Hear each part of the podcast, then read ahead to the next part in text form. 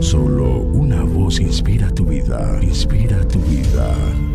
Una voz de los cielos, con el pastor Juan Carlos Mayorga. Bienvenidos.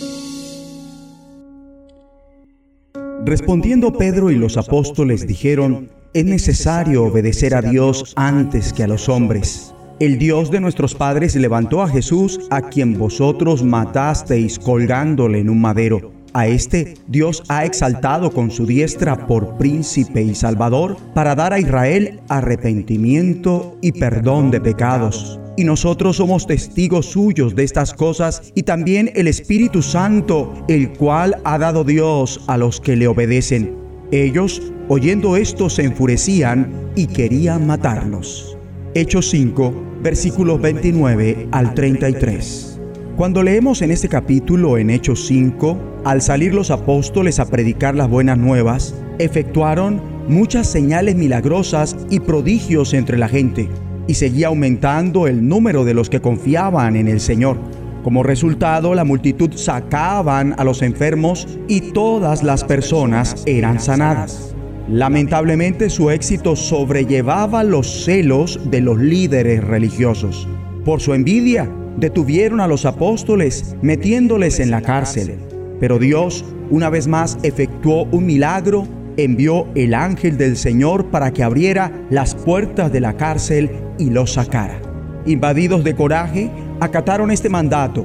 Vayan, preséntense en el templo y comuniquen al pueblo todo este mensaje de vida. Cuando fueron descubiertos efectuando justamente lo mismo por lo que fueron detenidos en un principio, los volvieron a arrestar para llevarlos ante el Consejo, el Sanedrín, para rendir indagatoria ante el sumo sacerdote quien les dijo, terminantemente les hemos prohibido enseñar en este nombre sin embargo, ustedes han llenado a Jerusalén con sus enseñanzas y se han propuesto echarnos la culpa a nosotros de la muerte de ese hombre. Tanto Pedro y los demás apóstoles fueron leales a Dios y a su llamado. Respondieron, es necesario obedecer a Dios antes que a los hombres. Mi amigo y amiga, Cristo en una ocasión ordenó, denle al César lo que es del César y a Dios lo que es de Dios. Al mandar esto, fijó los límites de la autoridad de los seres humanos y nuestra fidelidad a ellos. Cuando ésta entra en desavenencia con la lealtad a Dios, la prelación es para Dios. Por eso continuaron predicando el Evangelio por su fidelidad a Dios aun cuando los estaban juzgando.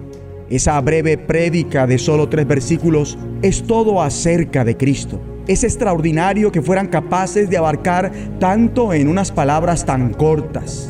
Predican sobre la cruz, la resurrección y la exaltación de Cristo. Anuncian a Cristo como príncipe y salvador.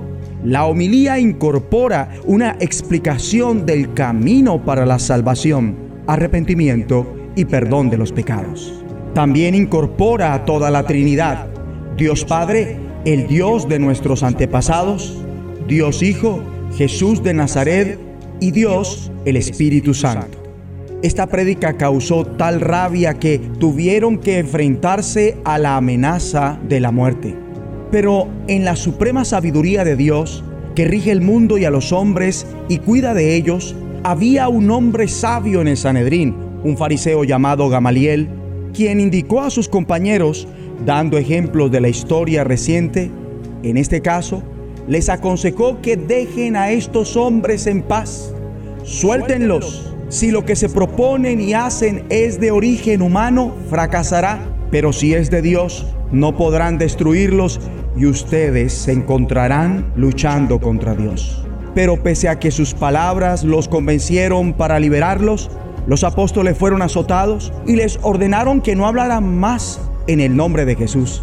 Nuevamente con una fidelidad y un coraje asombroso a Dios y a su llamado, los apóstoles salieron del consejo llenos de gozo por haber sido considerados dignos de sufrir afrentas por causa del nombre y día tras día en el templo y de casa en casa no dejaban de enseñar y anunciar las buenas nuevas de que Jesús es el Mesías.